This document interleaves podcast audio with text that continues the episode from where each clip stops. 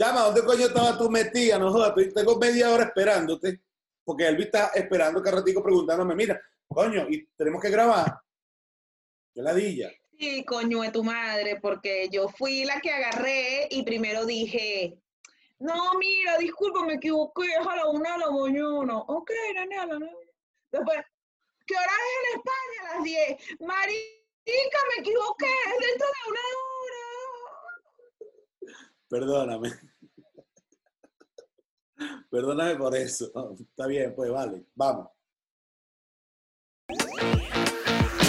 Ella es Laudis Ruilova, desordenada, expresiva y realmente imperfecta.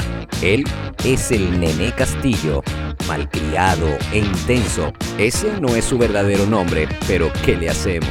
Separados por años, se vuelven a encontrar en un viaje fugaz. Ahora se han juntado para hacer un podcast. Pero, ¿y qué nombre le ponemos?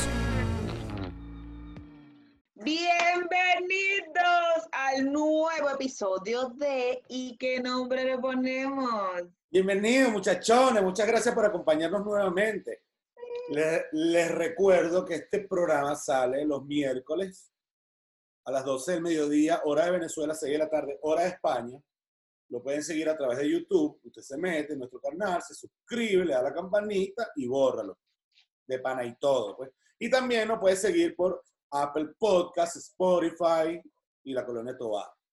La colonia Tobar. Bueno, muchachones, con, con, nosotros hoy estará un personaje que nosotros admiramos y queremos muchísimo porque es maracucho de nacimiento, pero aragüeño de corazón. De corazón.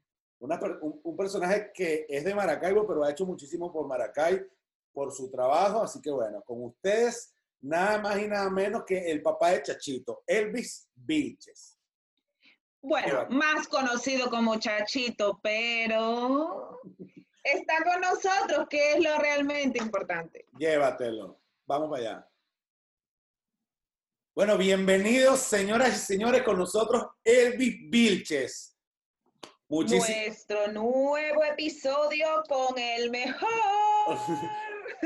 Bien, bienvenido, Elvis. ¿Cómo estás? ¿Cómo te va? No, gracias a ti y gracias a Laudis también por, por la invitación porque estos encuentros son bien bonitos, así que pasen de vez en cuando para poder recordar y hablar de las cosas que nos unen, que, que es el, el, sentimiento por, por, nuestro país y por nuestro trabajo. Exactamente. Bueno, y de, y de antemano también discúlpanos por, la, por el retraso y el contratiempo, lo que hacen en España no se puede estacionar y bueno, Aquí estamos. imagínate. Eh, tranquila, que, que, ya nosotros entendemos y estamos súper entrenados para eso. Exactamente. Eso es lo bueno de haber nacido en Venezuela, que estamos entrenados contra todo. De, haber nacido en Venezuela y de, y de, vivir en otro país que no sea Venezuela. Exactamente. Hoy hubo uno que otro contratiempo, pero aquí estoy, pude llegar. Claro. Claro, lo, lo, que pasa es que nosotros no estábamos acostumbrados a, a, tantos cambios de horario. Imagínate, ahora tanta gente que está regada por el mundo, unos tienen siete horas, otros tienen cuatro, otros tienen uno, otros tienen dos, y bueno, así vamos. Así es. Pero bueno, comenzamos. Cuéntame, Elvis, ¿cómo estás? Estoy muy bien, gracias a Dios, muy bien. Este, tengo, en noviembre voy a cumplir cuatro años fuera de Venezuela. Y bueno, como todos los venezolanos, bueno, eh, hemos pasado por cosas que, que a veces no nos han gustado, pero que nos han enseñado mucho. Sí. Que es lo importante. Totalmente. Pero estoy bien, gracias a Dios. Qué bueno, de verdad que nos alegra. Elvis, ¿tú comienzas en la radio directamente en, en Maracay o en Maracaibo? En Maracay. En Maracay arranqué el 9 de febrero de 1992, cuatro días después del, del golpe. O sea que yo también empecé de golpe. Ah, ya, ya, tú, ya, tú, estabas en Maracay. Sí, yo estuve en Maracay desde el año 82. Este, y entonces, bueno, ya en el 91, yo estudié casi todo mi bachillerato porque estudié, estudié un año en Maracaibo. O sea, yo estudié primer y segundo año en Maracay, luego me fui a Maracaibo otra vez, estudié tercer año de bachillerato. por el divorcio de, de mis padres, la cosa era complicada porque yo no quería estar en Maracay, pero quería estar en Maracaibo, pero en Maracay era que estaba mi mamá y mi papá estaba en Maracaibo. Entonces, e, esas cosas que pasan a veces, y dije, no, eh, yo pienso que la, la, la, madre y yo sobre todo que he sido tan, tan mamero. Somos dos. Entonces, este, nada, decidí regresarme a Maracay eh, y ahí me quedé hasta hace casi cuatro años que me vine. Ahí comencé mi, mi certificado de locutores del año 91. Yo realmente comencé en noviembre, eh, perdón, en diciembre del, del 91, pero no haciendo programas, sino grabando comerciales. Y en el 92 fue que se me dio la oportunidad en Radio Aragua 1010 AM, la estación del Búho Simpático, de hacer un programa los días domingos, luego me dieron, era una hora los domingos, después me dieron cuatro horas los sábados, o sea, toda una guardia los sábados en la tarde, y después me, y, y, después me dieron tres horas diarias, de lunes a viernes eh, en la mañana. Yo producía y conducía un programa que se, hasta el nombre se lo puse yo, La Super Mañana. Y bueno, todo bien divertido hasta que poco a poco fuimos evolucionando, llegó la FM y lo demás, bueno, te lo puedo contar todo si quieres. bueno, yo te, conozco, yo te conozco cuando hacías el show de la red. Claro, eso, eso es muchos años después, eso ya es en el año 99 cuando yo llego a Color 99.5, la señal de las estrellas. Imagínate tú, llegué en el año 99 allí y hice, yo hacía un programa que se llamaba El Show de la Red, ese nombre se lo puso Francisco Javier Martínez durante todo ese año 99 no era un programa humorístico. Yo todavía no hacía humor en la radio. Me encantaba y decía cosas, pero no me dedicaba a la producción en sí de hacer humor en la radio. Este, era un programa más general, más variado. Ya en diciembre del 99 comienzo a hacer un programa de gaitas y ahí le metía chistes. Y entonces yo lo hacía con Helio Delgado, que es de Cabimas, y entonces los dos hacíamos una dupla bien chévere, teníamos bastante química allí, y los chistes maracuchos nos quedaban buenísimos. Y ese programa eh, gustó mucho y dio pie para que a partir de enero, si mal no recuerdo, sí, para que a partir de enero del año 2000 eh, se me diera la oportunidad de ya hacer un programa de humor, de, hacer, de, producir humor en la radio. Entonces el, el show de la red se seguía llamando así, yo quería cambiar el nombre, pero Francisco me decía, no le va a cambiar el nombre, este, puedes seguir, puedes hacer humor ah, con ese nombre. Y yo, bueno, está bien. Claro, puedes, puedes cambiar, podías cambiar el formato, pero no el nombre. Exacto. Entonces, bueno, no importa, yo, yo a Francisco igualito lo quiero mucho y le agradezco tanto porque es uno de mis mentores de toda mi carrera y, y una de las personas que siempre me alentó y me dio apoyo.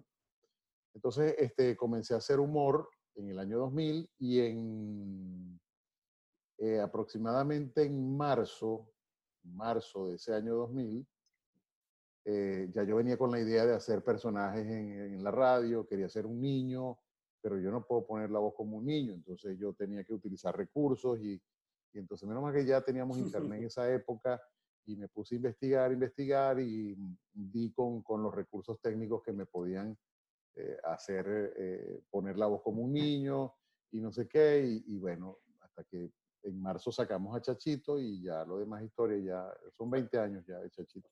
Sí, yo te iba, justo te iba a preguntar, una de mis preguntas era, ¿cómo llega Chachito a tu vida?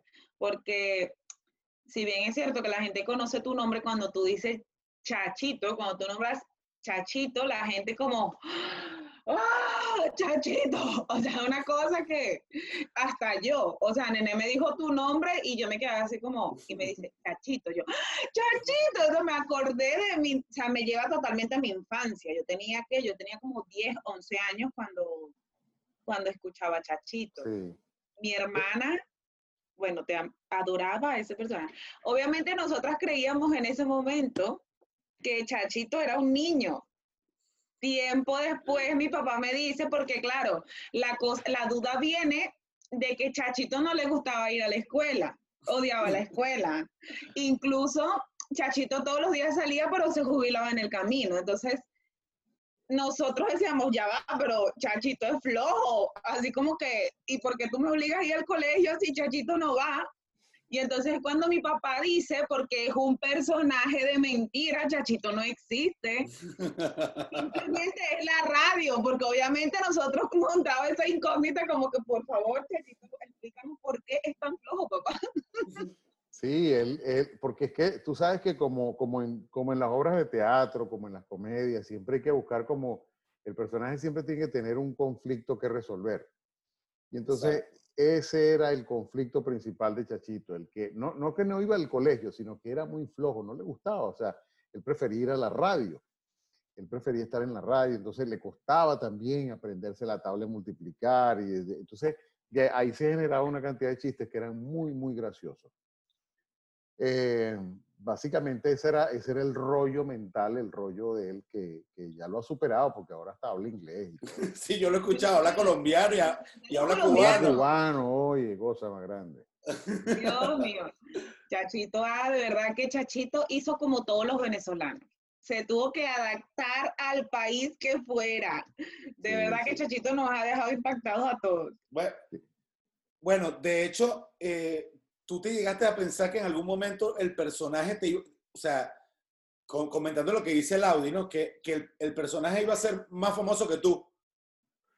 Bueno, yo no, no fue que lo pensé, pero sí me pasó muchas veces que em, yo llegaba a un sitio, entonces, mira, este, tú conoces a Elvis Vilches, entonces, no, no, él es Chachito.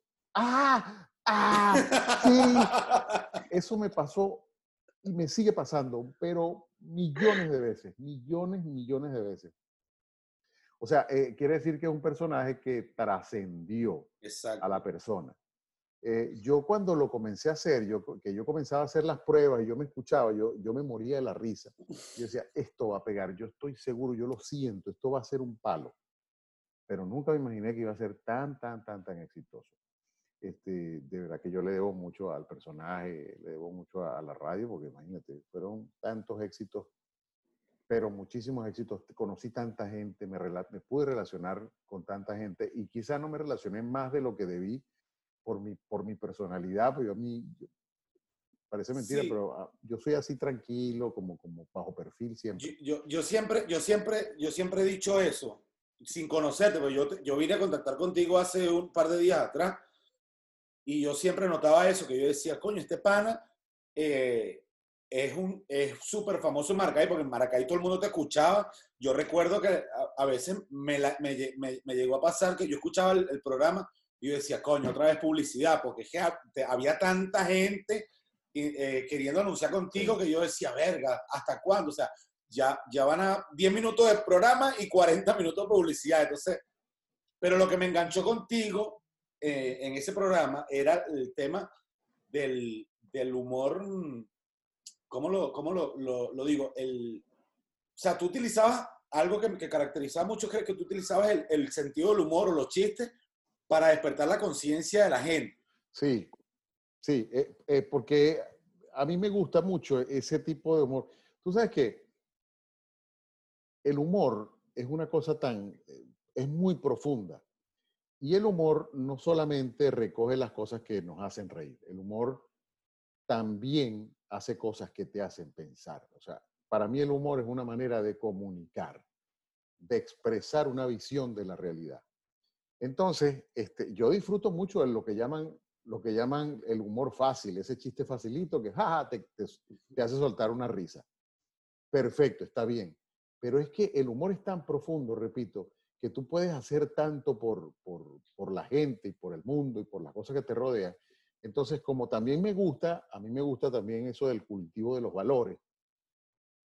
Entonces, ¿por qué no combinar una cosa con la otra? ¿Por qué no hacer lo que hace muy bien Laureano Márquez, por ejemplo, que es mi ídolo y, y- y la referencia que yo, Sí, que, yo, que yo más persigo? Yo cuando sea grande, yo quiero parecerme a Laureano. Laureano es una leyenda. Es un tipo eh, demasiado brillante, extremadamente inteligente y con una visión tan amplia de las cosas. Entonces, este, ¿por qué no pararme frente a un micrófono o frente a una cámara y poder, poder decir las cosas mm, con humor, pero que tengan un mensaje profundo? Como decía el gran Aquiles Nazoa, que es, un, es, una, es, un, es un- una cita de Aquiles Nazoa, ese gran humorista venezolano, que además lo usan mucho los Exacto. humoristas. El humor te hace pensar sin que te des cuenta que el que eh, te des cuenta que estás pensando. No sé si, me, si- Sí, si- sí, si sí, sí, queda claro. ¿no? Justamente te lo iba a citar porque eh, eh, Laureano Márquez lo usa mucho. Lo usa El- mucho, lo usa mucho, lo usa mucho. Y es así. Sí, El humor te tiene que dejar una enseñanza, te, te- te tiene que hacer sonreír y, y te tiene que, te tiene también, a, a mi modo de ver las cosas, eh, algo en qué pensar, ¿no? También es cierto que ese humor está desapareciendo, ¿no? Para, Claro. Yo lo veo así y cada día incluso veo menos cosas de humor, porque ya el humor, si no te metes con alguien no está bien, si no buscas meterte con una persona que tenga alguna discapacidad no das risa, o te dedicas simplemente a dedicarte a alguien que tenga discapacidad o a dedicarte a echarle al decir algo malo de las mujeres. O sea, el chiste de antes, de hace años, tu chiste, tu, tu manera de hacer comedia, Ujú. ya no se ve. Los nuevos comediantes no son como, como ustedes, los de la vieja escuela. Yo así pienso yo, pues yo sé que Sí, muchas sí. personas me van a caer encima, pero lo pienso. No, no deberían caer, no, es que porque- no, no deberían caerte encima porque, porque todo evoluciona, todo, todo muta, todo cambia. Las visiones del ser humano son distintas hace 20 años. Uno mismo, uno que vivió, yo viví a- hace 20 años, yo, yo, ya, yo, ya yo estaba grande y yo veía y yo tenía un criterio y tenía, tenía poder de discernir, como lo tengo ahora. Pero es que ahora tengo o sea, tengo otro criterio, tengo otra manera. Yo, por ejemplo, me parecen que hace 20 años yo decía cosas que, me- que hoy me parecen, yo decía esa estupidez. Sí, a mí. A, a mí me ha pasado. Yo- uno, Claro. uno, uno va, o sea, uno va, uno va tomando conciencia, ciertamente. Claro. Tú no piensas, y como, como escuché una vez a alguien decir, solo los idiotas no cambian de opinión. Y es válido. Lo que, lo que hoy te parece que está bien, quizás dentro de un año te parece que no, que estabas equivocado. Yo, Así yo es. vivo eso con los recuerdos de Facebook. Yo cuando viene Facebook me recuerda algo que yo dije, que escribí allí hace cinco años, seis años. Yo me pregunto, ¿de verdad tú escribiste esto? Sí, Así- sí. Incluso lo elimino porque no quiero que me vuelva a llegar ese recuerdo. Claro, claro. Eso es lo bueno, No que, eso es lo bueno que Facebook te permite eliminar. Sí, Yo tenía la incógnita porque sí, le, le pregunto a Nené, ¿por qué no hay nada de ti, casi nada de ti en Internet? Cuesta mucho investigar para, para, o sea, para ponerse a hablar contigo y sentarse. Uno no puede sentarse aquí, bueno, cuéntame tú tu vida y yo me quedo callada mientras uno tiene que investigar, porque si no, ¿qué estás haciendo? Lo estás haciendo Claro. súper mal, ¿no? Claro, claro. Y ahora entiendo por, por, qué, por qué lo entiendo, porque dices, yo siempre me mantuve bajo perfil, incluso, claro, en, eso, en ese tiempo no había redes sociales. Exacto.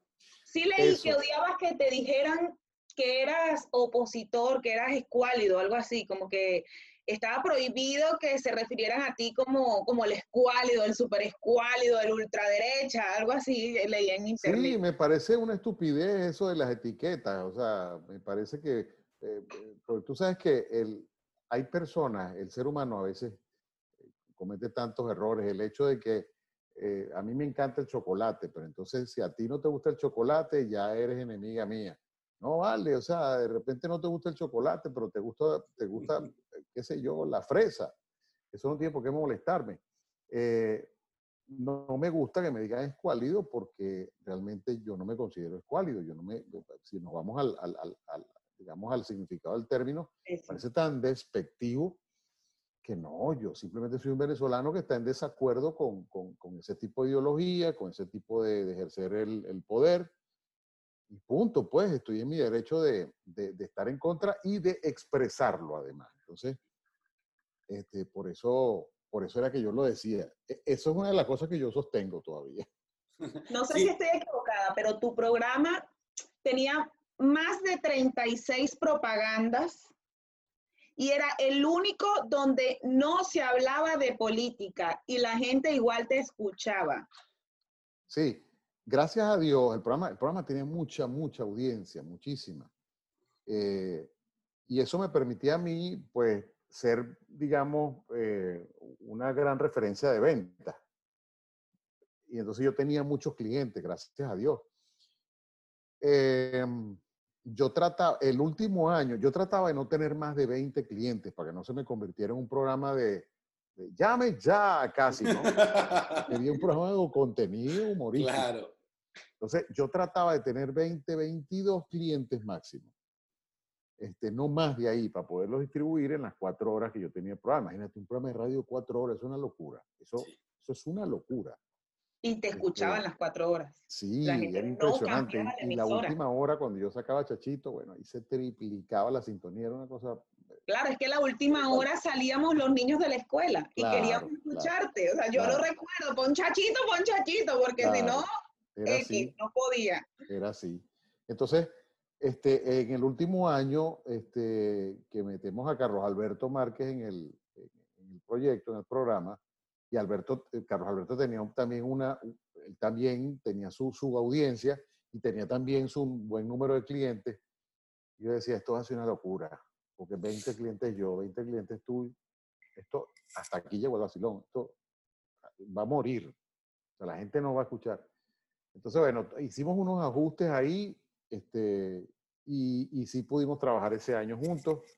Ya, eh, lamentablemente, ese último año, ya, mm, digamos que emocionalmente yo estaba como muy afectado por la situación y, y tomé la decisión de, de- de salir de Venezuela hasta que, hasta que se pudiera regresar.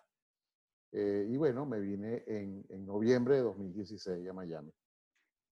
Yo me fui en octubre del 2016. Ah, bueno. Bueno, yo me fui en junio. Es que, es que, yo, es que cuando yo recuerdo que cuando tú llegaste, yo tenía pocos meses de haber llegado, yo dije, ay, ya vino. Y después apareció una publicación que tú hiciste que había llegado Carlos Alberto. Sí, Y pusiste, llegó el tipo, y yo dije, ay, Dios mío, están llegando, están llegando los míos. me- Ya no me siento sí. tan solo. No. sí, ¿Por qué? sí.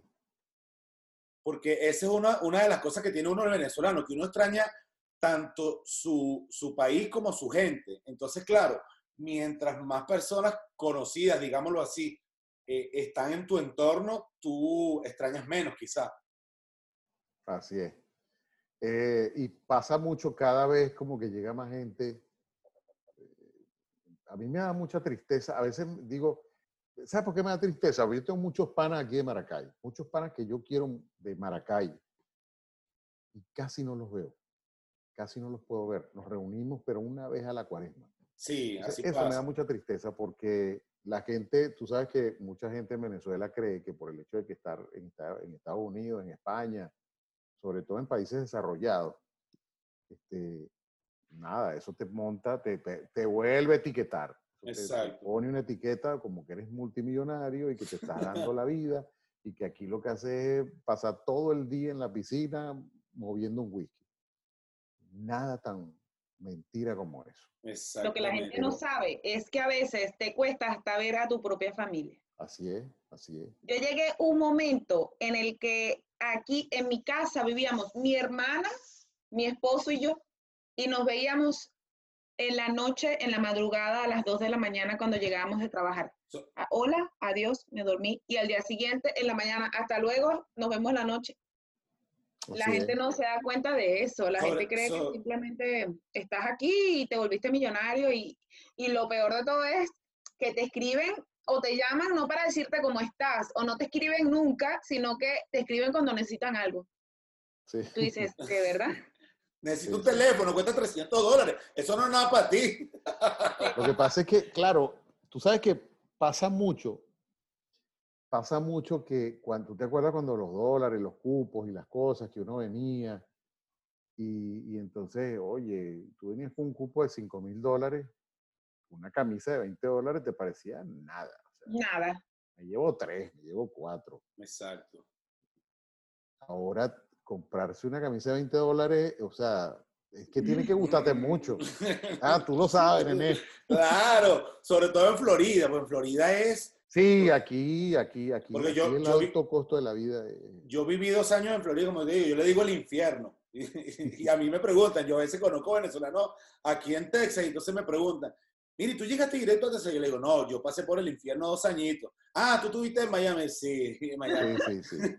Lo Porque que en pasa Miami, es que, claro, yo, yo, yo cuando llegué, eh, ya yo había venido a Miami anteriormente, pero tú sabes, como turista, esa un- experiencia no debería, ni de no, no debería ni contar porque es totalmente distinta.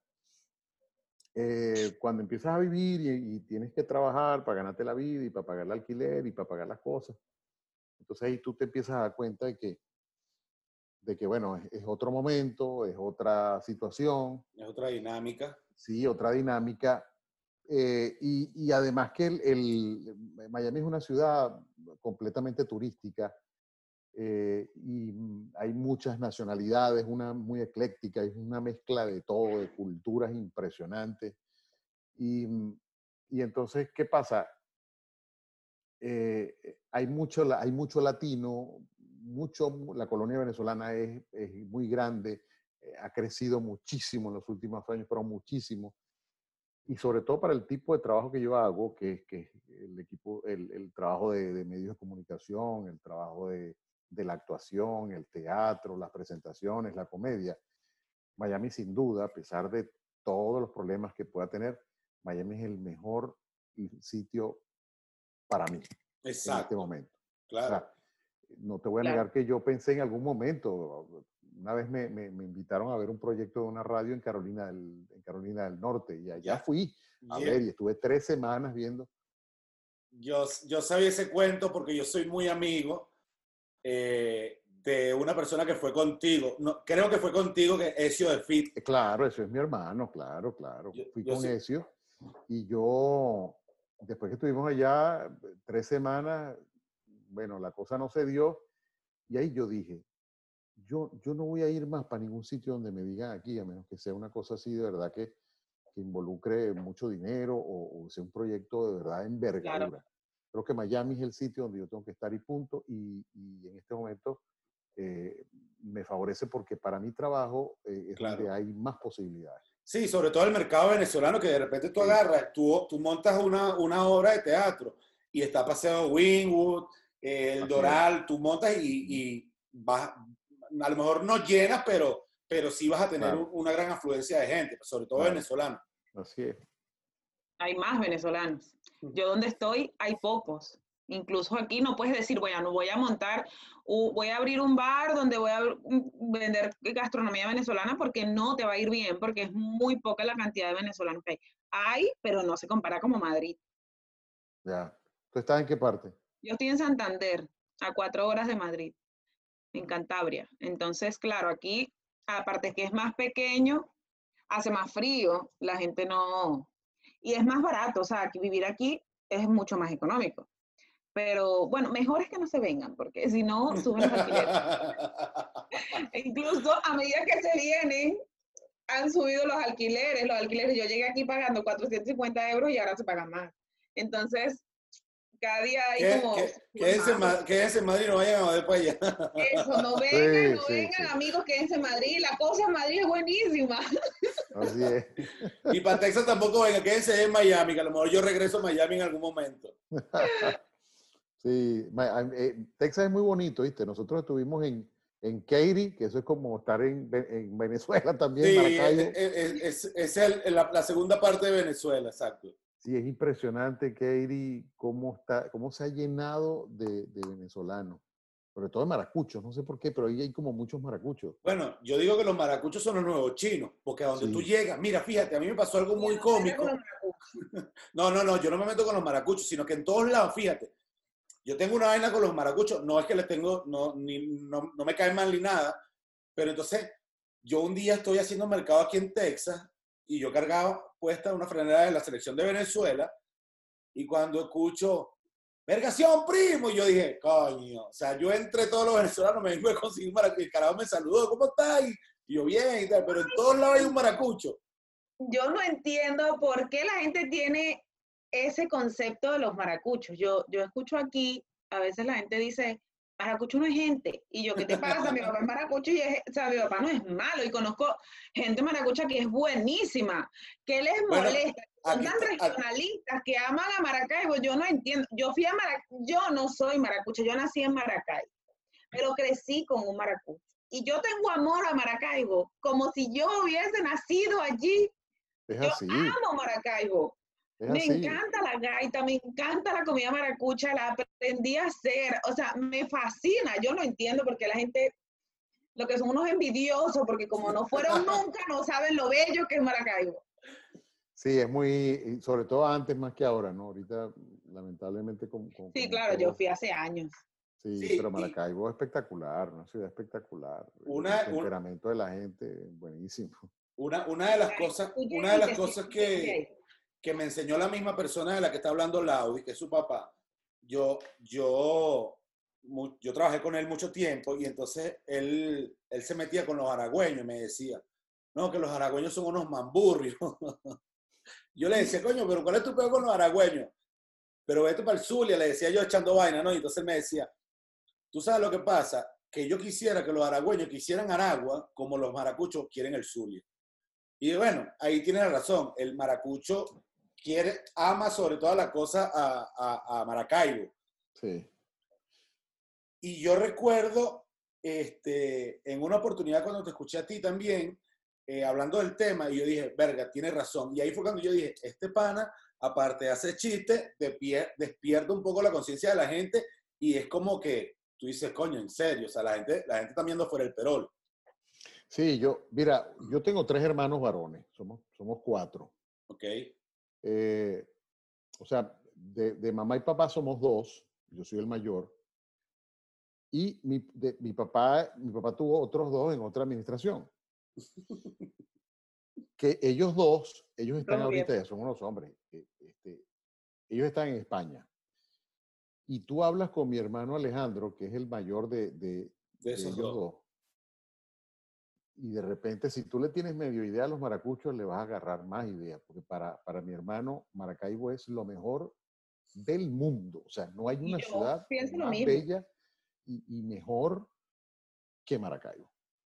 Entonces, este, el tipo que yo conozco que, que más defiende Maracaibo y más defiende todo, así no sirva, pero él lo defiende, una cosa, un amor por, por- por la ciudad es impresionante.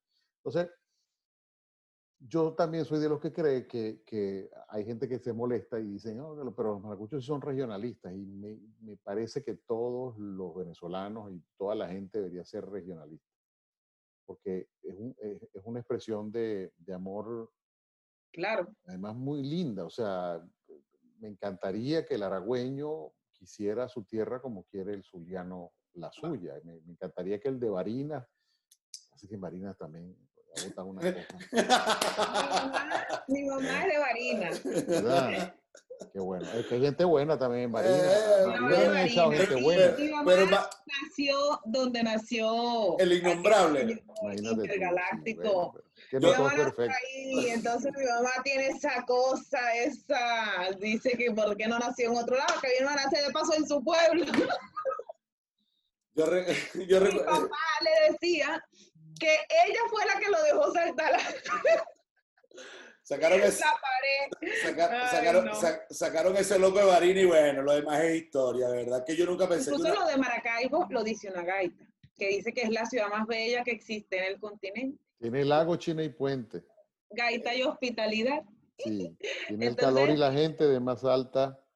calidad. Ah, mira, vale, pero es que tú eres gaitera, Lau. Yo, yo tenía que ser maracucha, yo no tenía que haber nacido en Maracay, pero bueno, si hubiese nacido en Maracay, en Maracaibo, mi papá no estuviera con mi mamá, así que bueno. Sí, pero tú sabes que yo, yo me he dado cuenta que no, ya, sobre todo cuando uno está afuera, ya, ya, no sé, eh, eso de, de dónde naciste, o sea, eh, es de dónde, de dónde, es el sentimiento en general. Yo, para mí, yo soy venezolano y, y ese amor por mi país y por mi acervo y por, por, eso no me lo va a quitar nadie. Entonces, defender una región más que otra, cla- claro, yo, yo, me encanta Maracaibo, pero yo siento Maracay que, que ha ocupado mucho más espacio dentro de mi corazón. Claro, es entendible. Yo amo. Maracay. Maracay es para mí la mejor ciudad del mundo, te lo juro, y la extraño todos los días de mi vida, y en algún momento voy a regresar a ella. Ahora, Elvi, una pregunta. ¿Por qué cuando tú sales, cuando tú estabas en, en- en Color 995, que tenías el, el- el show de la red, la salida tuya del aire fue algo abrupta, ¿no? Bueno, prácticamente porque em, eso fue en diciembre del año ah, perdón. Cinco, eh, creo, me de- parece. de- ya va, ya te digo. eh, 2007. 2007 y 2008. Exacto. En, en el 2006, diciembre de 2006, eh, yo, bueno, trabajé en, en Color, salimos de vacaciones en diciembre, nosotros tomábamos vacaciones siempre eh, a partir de la segunda quincena de diciembre, y en esos días, en esos días, este, me llama la gente del circuito Alianza en ese entonces, que, era, que eran las emisoras que pertenecían al circuito de Superlíder, Ajá. el circuito Alianza, este, gente que estaba apostando por un proyecto bastante bueno eh, a nivel de radio y tenía inclusive proyectos para, para, para que el programa se escuchara en varias, en varias ciudades del país. Ellos me llaman y me hacen una oferta para que yo me fuese a trabajar con ellos. Eh, gente muy seria. Eh, y, y bueno, la, la oferta fue tan buena que yo no pude resistirme. O sea, es cuando, cuando, por ejemplo, una mujer bien bonita, que, que es increíble, que, que, que, que, que tú no te puedes resistir y te dice, dame un beso. O sea, ¿cómo haces?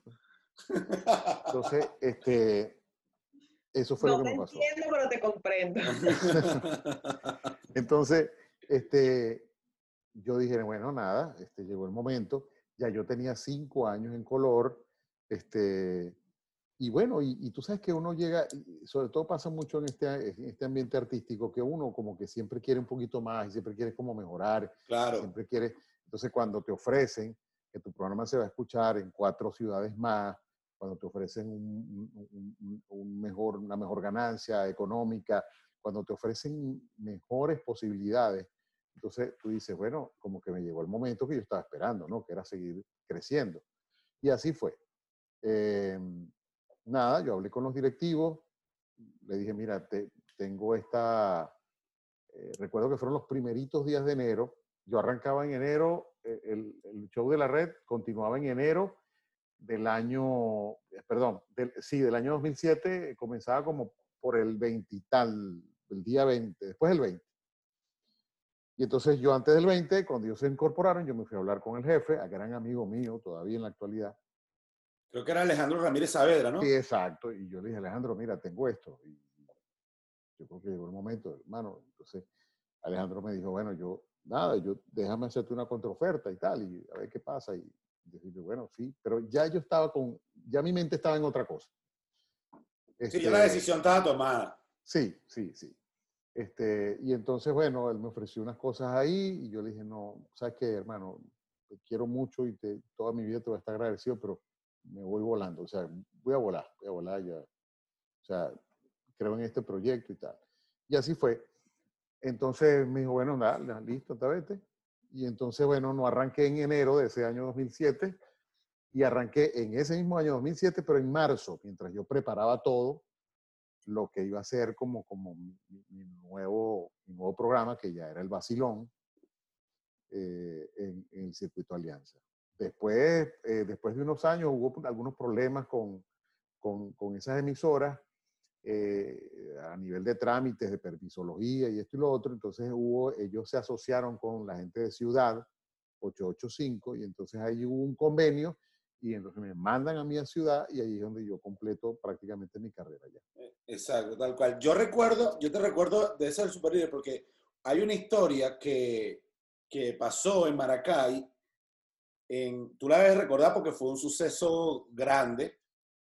En la avenida Casanova Godoy se estaba incendiando un carro y hubo un señor que se bajó del carro. Había una familia que estaba atrapada y el señor ayudó a salir a todos los que Claro. estaban. Y, y el señor lo llevaron al hospital y días después murió Sí. lamentable- lame- lamentablemente. Yo recuerdo que yo estaba en el super líder de los Samanes. Yo creo que tú transmitías desde ahí. Sí, exactamente. Y ese día, cuando el señor murió, ustedes le hicieron un homenaje a este señor. Y yo recuerdo que todo, todos los empleados, todos los que estaban en, comprando en el super líder de los Samanes, pero empezaron a aplaudir que yo, que, se, que a mí se me, se, me, se me erizaba la piel y yo decía, wow, o sea, que porque fue algo que, que no se había visto, pues. Sí. Y, y, y eso me, me mostraba más o menos el, el, el, el enganche que tenías tú con, en Maracay. Sí, eh, yo también recuerdo mucho ese momento, como recuerdo otros tan bonitos que, que me dio el programa, pero eh, eh, eso que hizo ese señor de salvar a esa familia, eh, exponiendo su vida, bueno, o sea, por Dios, dio la vida por su prójimo. O sea, ¿qué más cristiano que eso? Sí. el Señor seguramente está en el cielo. O sea, se ganó el cielo.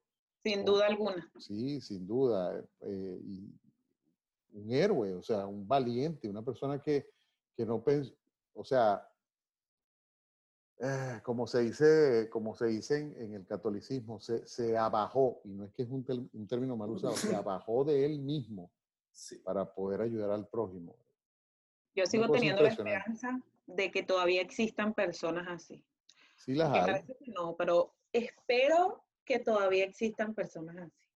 Sí, sí las hay, sí las hay. Y, y las, mira, creo yo que el mundo está, hay más personas buenas que malas. En el mundo yo estoy convencido que hay gente más buena que mala. Lo que pasa es que no lo dicen. Los malos son los que hacen más bulla. Claro, son más tóxicos, se dejan, se escuchan más, se dejan escuchar más. Así es. Y, hay otra anécdota que también recuerdo, que esa sí te voy a pedir que me la cuentes, porque yo no la recuerdo bien.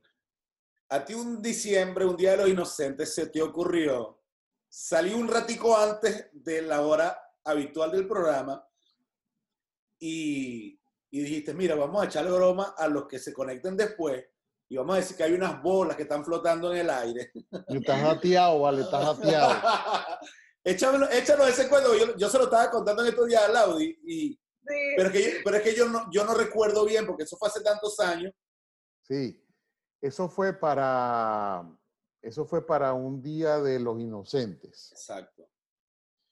Eh, la cuestión estaba en qué decimos, qué digo, qué invento para el Día de los Inocentes que no sea tan evidente la mentira, que no sea tan... Y que no haga daño, y que no haga daño. Y, que no haga daño, aunque, aunque casi me meto en tremendo rollo por eso. Pero entonces dije, bueno, recordé que Orson Welles él lo había hecho en Nueva York hace muchísimos años, en los años 50, con unos extraterrestres. Por radio, tenía un programa de radio muy famoso, y entonces él se inventó algo así con los extraterrestres y la cosa fue, bueno, pero fue grave, o sea, accidente, tránsito, fue una locura. Carlos Sicilia también, muchos años después, lo hizo eh, este, en, en, Radio Caracas Radio, cuando tenía un programa nocturno los sábados. Y entonces, bueno, yo, bueno, ¿por qué yo no? Ellos no lo hicieron y tal, yo voy a inventar algo por ahí, por ese estilo, y lo voy a hacer.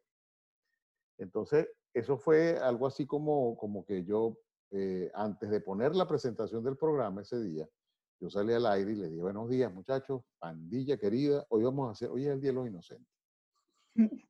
Les voy a decir algo, ustedes, los que me están escuchando en este momento, no van a caer porque, porque, bueno, es obvio, ¿no? Les voy a decir qué es lo que vamos a hacer hoy, pero vamos a hacer caer a los que vayan a empezar a sintonizar tarde. A las 10 de la mañana alguien, alguien me va a llamar, alguien de ustedes, cualquiera, me va a llamar aquí al, teléfono y yo lo voy a sacar al aire y va a decir que mm, hacia los lados de la montaña del Henry Pitier está viendo como unas pelotas azules que, están flotando y están saliendo de la montaña y vienen hacia la ciudad.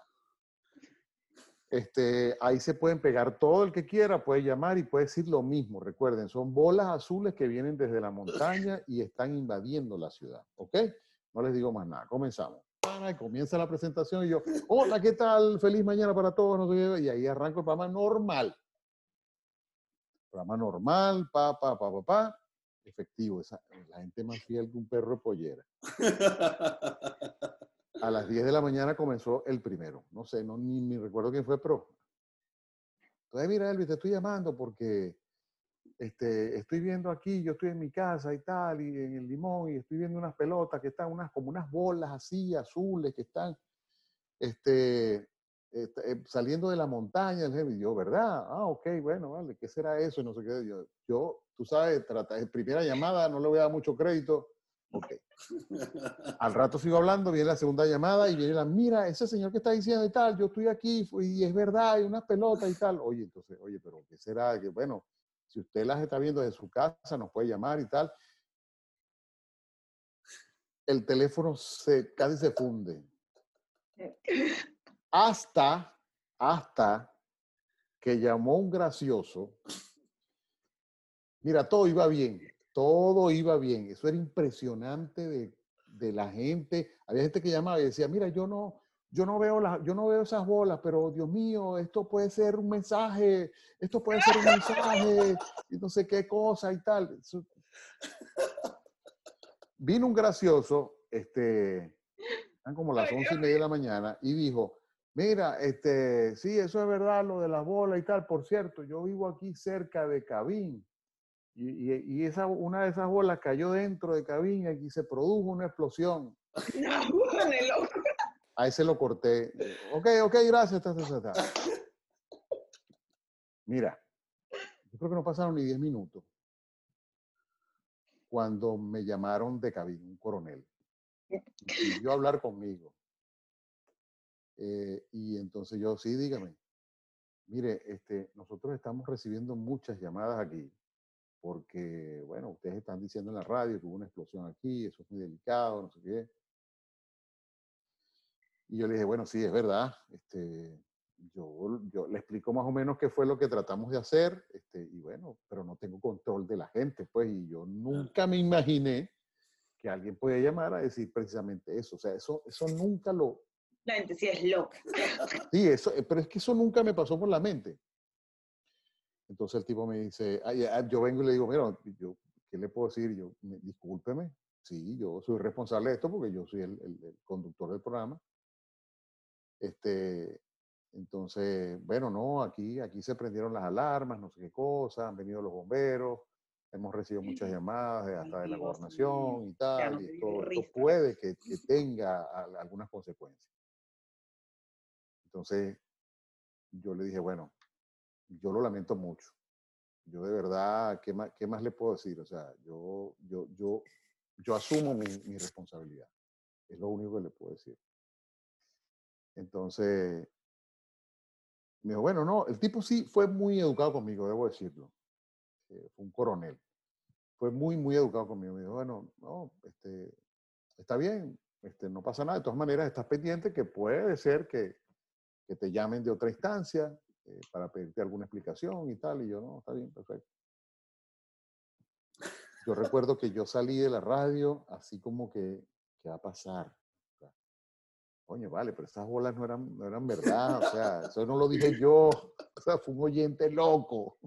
Claro, ¿qué culpa tienes tú de la gente? Y- pero bueno, afortunadamente, afortunadamente era 28, en esa época yo todavía trabajaba hasta el 30 de diciembre, era 28 de diciembre, Día de los Inocentes.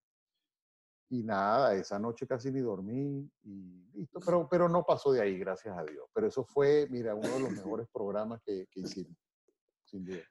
Mira, el Día de los Inocentes le ha dejado una marca a muchos. Yo recuerdo, en Nene lo conoce, un chico que vivía allá en Palmera, allá en el, en el barrio con, con cerco eléctrico, que se le ocurrió el Día de los Inocentes engañar a su familia y como que se hicieron pasar por muertos, ¿te acuerdas? No. Solo que no podemos, de, no podemos vivir en la esquina de, de- de- no, no en la esquina para salir de la organización, sino a la otra esquina, pero donde estaba el puesto de perro de Ricardo.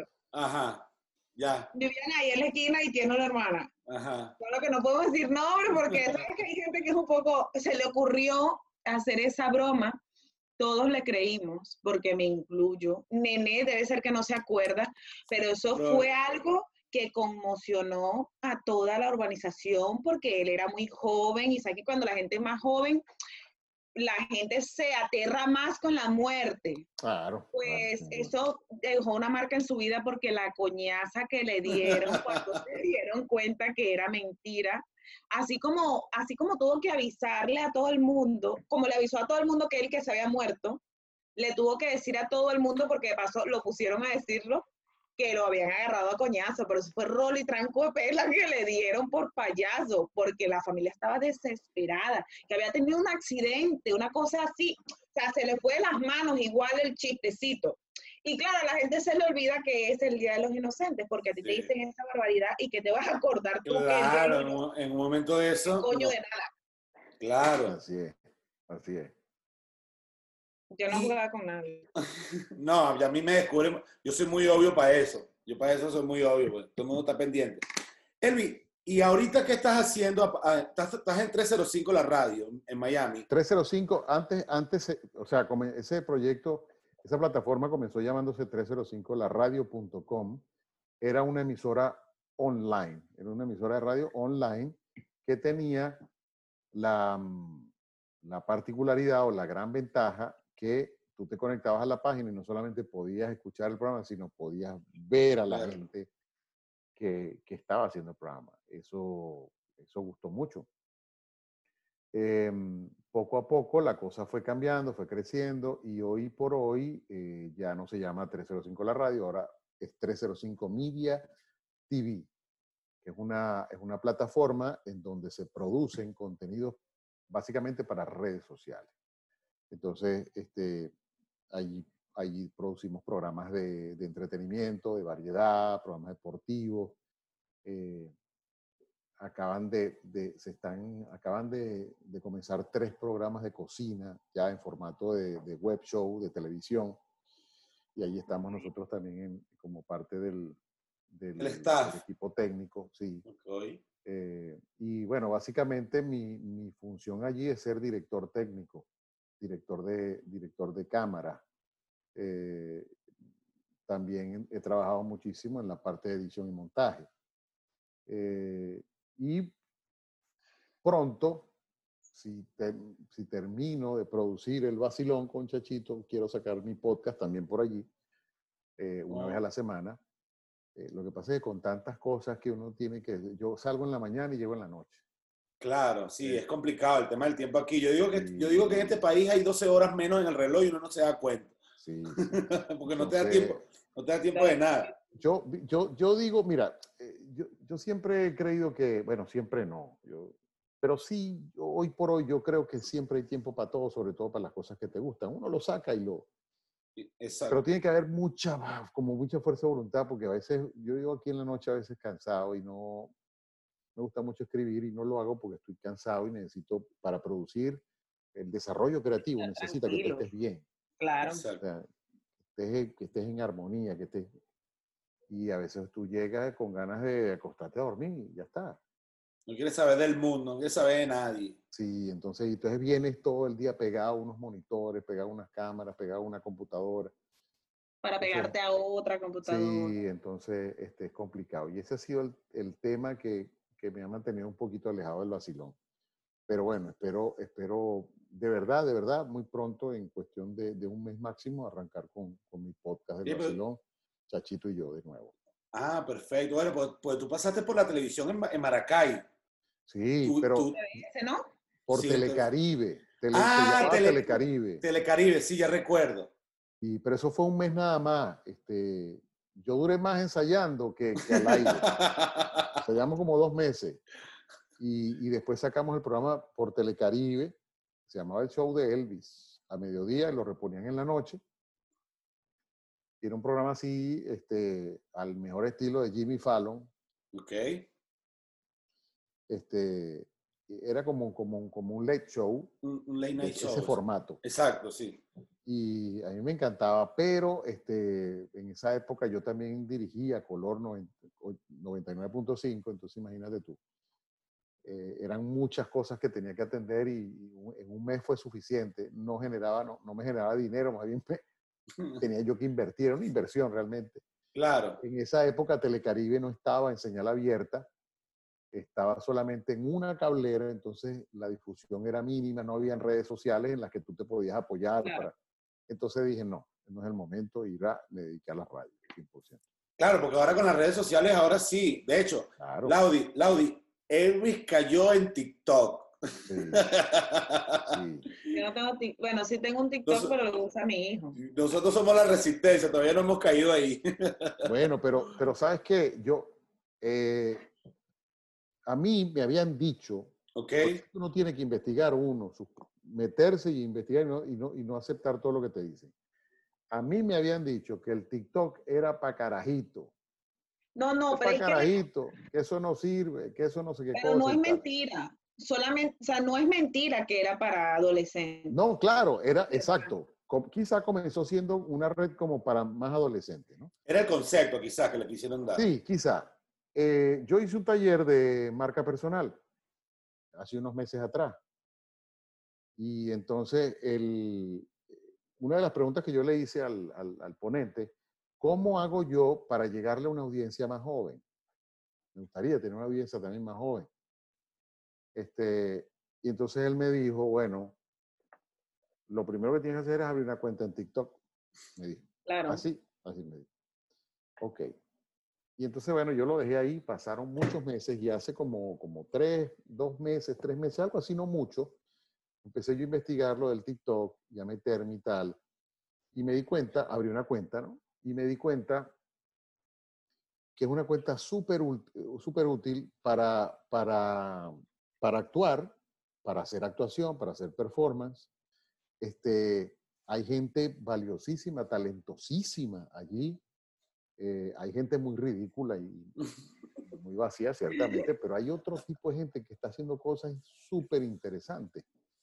Y, y, oye, yo no veo nada más carajito, yo veo gente adulta, gente mayor que yo inclusive haciendo cosas muy buenas.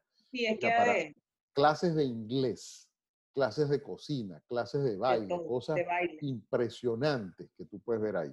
Todavía no me lo sé todo en TikTok, pues, eh, eh, eh, es muy- tiene, una naturaleza un poquito complicada, a mi juicio, pero ahí voy, ahí voy, ahí voy, y lo que estoy haciendo, aparte que me encanta, creo que le está gustando a la gente también.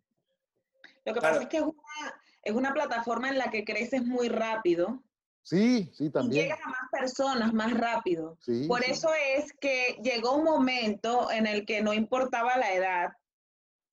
Incluso ahora el contenido que tú ves en Instagram o en Facebook viene de TikTok. Sí. Sí, ¿Por qué? Porque no tiene filtros, puedes publicar lo que tú quieras a la hora que quieras, el contenido que te dé la gana, sea ofensivo o no, lo puedes publicar y ya, y va a haber gente que, lo, que te va a ver y Claro. ya, y te va a compartir y va a hacer lo que...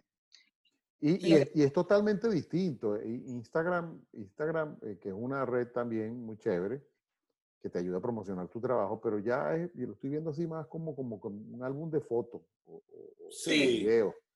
Desde Este, que apareció TikTok. y TikTok ahora sí tienes que tener un contenido, tienes que ofrecer algo de verdad. O sea, yo, eh, un amigo me está diciendo, coño, pero qué falta, qué difícil es, es tener seguidores en Instagram. Y entonces, Sí. y entonces yo, para ver, entonces, porque uno más o menos ha aprendido esto de redes sociales y de mercadeo y de marketing digital, digo. Entonces veo su Instagram, puras fotos de él, familiares, con su niña, con su perro. Con su- esto no te va a seguidores, te, te va- te van a seguir tus amigos, tu familia. Exacto. público, tú tienes que darle un contenido de valor a eso, tú tienes que, que generar algo. Exactamente, tal cual. Y además de eso, estás haciendo ahorita, vienes con Entrompando de nuevo, con David Comedia y Carlos Márquez. Sí, eso fue algo que, que hicimos para, tú sabes, como ahorita los teatros están cerrados y a nosotros nos fue la temporada con el guiso dando, no, eso fue casi un año, estuvimos eh, en el Paseo Wingo y girando inclusive por, Sí. algunas, por algunas ciudades de Estados Unidos y nos fue muy bien, de verdad. Entonces, este, queríamos hacer algo similar, pero se atravesó la pandemia Y nos paró a todos. Y esto ha sido una locura para, para, para todo. Y entonces, eh, como ahora todo lo que, ahora todo es online y que me parece también brillante idea, me parece excelente posibilidad de comunicarse, perdón, de llegar al público. Entonces, este, nada, David se inventó a hacer esto, este proyecto, y como Carlos y yo siempre estamos en su equipo acompañándolo en estas Claro. estas aventuras.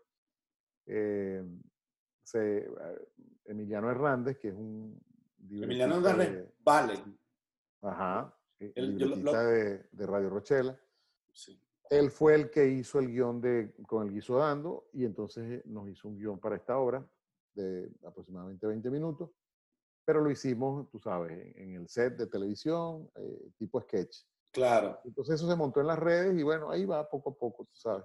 La gente todavía está como adaptándose a este nuevo... Sí, es que, es que esto nos, nos, nos, agarró movidos a todos. O sea, ahorita Sí. todo el mundo está reinventándose, todo el mundo está viendo qué hace, porque con el distanciamiento social está, está complicado. Es. Pero, pandemia Elvi- hizo que muchos cambiaran, Sí, sí. Elvis, ya pa- para, ter- para terminar, eh, personajes que hayan marcado tu vida para bien y una palabra para todos esos venezolanos que ansiamos regresar en algún momento a Venezuela. Mira, ese personaje para mí es Renio Tolina. Yo siempre lo digo. Quizá Laudis no lo conoció. Bueno, yo, yo muy poco Es su también. nombre, Bueno, pero yo- sé quién es, pero Yo, yo los invito, empezando por ustedes dos. Busquen en, en YouTube, en Internet, hay bastante información sobre quién fue René Tolina. Fue uno de los grandes comunicadores que, que- tuvo nuestro país. Un tipo muy adelantado a su época, pero muy, muy adelantado a la época. Tipo brillante, tipo que quería un, país eh, de primera. Eh, él no era político, en el sentido de que no, no militaba en ningún partido, pero fundó el propio porque él, él dijo, voy a ser presidente porque necesito que la gente cambie aquí, para que pueda cambiar aquí y pueda ser mejor venezolano, mejor ciudadano. Tipo con unos mensajes brillantes, con una visión de lo que debe ser la vida increíble. Eh, busquen, busquen el contenido de él en YouTube, ahí Yo, bastante. yo- yo he visto un par de videos y, y realmente sí, me parece, el trabajo que hacía me parece maravilloso. Además que era un tipo que, que tenía una, tenía algo eh, Que te atrapaba. las masas, impresionante cómo te Sí. atrapaba con las cosas que decía. Es era increíble. Para mí, René Tolina es un, es- es- me estás haciendo la pregunta y es el que casi siempre digo porque de verdad que es una para mí en, en- en lo personal, como, como ciudadano, como venezolano y como comunicador, es una gran referencia. Al igual que Laureano Márquez, en cuanto al humor, yo, yo, yo no es que hago las cosas que hace Laureano, es que a mí me salen así. O sea, el, el tipo de humor que yo hago, a mí se me parece el que hace Laureano. Por eso es que es como mi referencia más cercana. Eh, me identifico mucho con él. Y a los venezolanos eh, que están fuera, que yo sé que muchos van a regresar, David Comedia dice que van a faltar aviones. Yo también, yo digo que yo soy el primero en montarme en un avión. yo no. Sí, Este, no, y, y eso se respeta. Hay, hay muchos venezolanos que dicen, no, yo para allá de visita y de vaina. Yo respeto no, eso porque- también. Porque yo me fui y, o sea, yo me, yo me vengo por, por la delincuencia y a mí no me que yo ni siquiera he ido a visitar Ya. porque me da miedo, yo tengo miedo de volver. Sí, a mí, a mí la inseguridad fue lo que también me sacó de allá. Yo Sí. ya estaba como afectado, ya no, eh, era un, un tema, un tema Sí. muy complicado a manejar emocionalmente. Eh, sin embargo, yo creo que Venezuela, cuando la pesadilla termine, Venezuela se va a reactivar más rápido de lo que nos imaginamos. Es mucha la gente que, que- que quiere regresar para ponerla a producir. Mm, hay mucho talento que se ha ido que yo sé que va a regresar porque Venezuela es una Claro. tierra generosa y, y yo espero estar entre ese, en- entre ese grupo de gente que, que tiene que reconstruir a nuestro país porque no se puede perder así como así. Yo Sí. respeto mucho cuando a mí me dicen, no, yo para allá de verdad, ya, yo estoy aquí, yo me quedo aquí. Yo Pero me respeto mucho pero yo, yo, yo regreso, o sea, yo no, no te voy a negar que a mí me encantaría ir y venir y, y- y- poder trabajar en, aquí, en cualquier otra parte, pero sí mi, establecerme de nuevo en, en- mi Venezuela porque creo que hay mucho por hacer allá. Sí, claro que A- sí. a- a enseñarle a la gente todo lo que hemos Además, aprendido. exacto, esa, ahí, ahí va. Todo lo que hemos aprendido fuera, Sí. Tenemos que irlo a poner en práctica allá y levantarlo. Así, Fíjate, así- yo antes de venirme, y disculpa, nene, que te interrumpa, yo antes de venirme, yo trabajaba mucho con la Iglesia Católica, en, en- hacíamos, hacíamos retiros para jóvenes, jóvenes que se iban a confirmar. Y entonces, este, eh, increíble cómo, cómo los jóvenes podían, en un fin de semana uno veía la transformación, cómo podían cambiar el sentimiento hacia los padres, por ejemplo. Entonces, cuando tú, eso, eso hay que rescatarlo, eso hay que seguir haciéndolo. Hay que agarrar ese montón de jóvenes y, y- y- y transformar esos corazones para que puedan querer no solamente a sus padres, sino querer al país donde nacieron, eh, poder hacer algo productivo por esa tierra que, que está necesitando de, de nuestro aporte. tal Yo cual. hice uno. Yo hice uno y de verdad que esos retiros, ¡uf! claro, fue de un día nada más. No me quedé porque mi mamá no me dejaba quedarme en, en ningún lado Ya. que no fuera mi casa. Para la iglesia no, pero para irse a beber aguardiente sí, se escapaba. Y, y fue, o sea, fue una cosa, fue una experiencia muy bonita. Incluso mi papá te conoce en la iglesia. Claro, claro, porque si, conoce por, si por tu papá es chiquinquireño, y- si tu papá es chiquinquireño, me tiene que conocer, claro. Y yo soy chiquiquireña. Claro, así es, así es. Bueno, muchis- muchísimas gracias por todo, Elvi, de verdad, de verdad, un placer estar conversando contigo. Espero que en algún momento podamos conocernos en persona, de verdad, y bueno, mucho éxito con todo lo que estás haciendo y espero que en algún momento nos veamos también en Maracay. Claro, hermano, pero cuenta con eso. Por, aquí, mira, digo. por aquí, mira, por aquí te voy, a, te voy a enviar un regalo del parte de nosotros.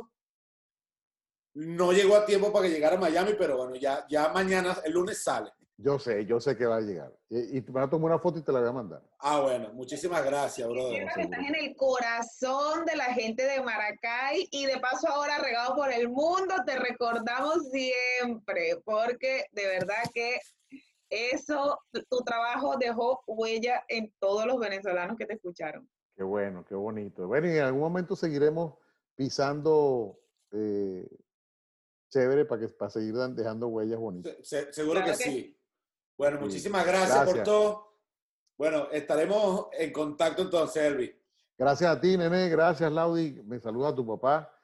eh, y gracias a todos, a todos vuestros oyentes y que sigan los éxitos y las bendiciones. Nos vemos pronto. Gracias, amén. Nos vemos pronto en Venezuela. Amén. Y la próxima vez nos traemos a Chachito. Seguro, seguro, seguro. Vale. Adiós. ¿Y qué nombre le ponemos?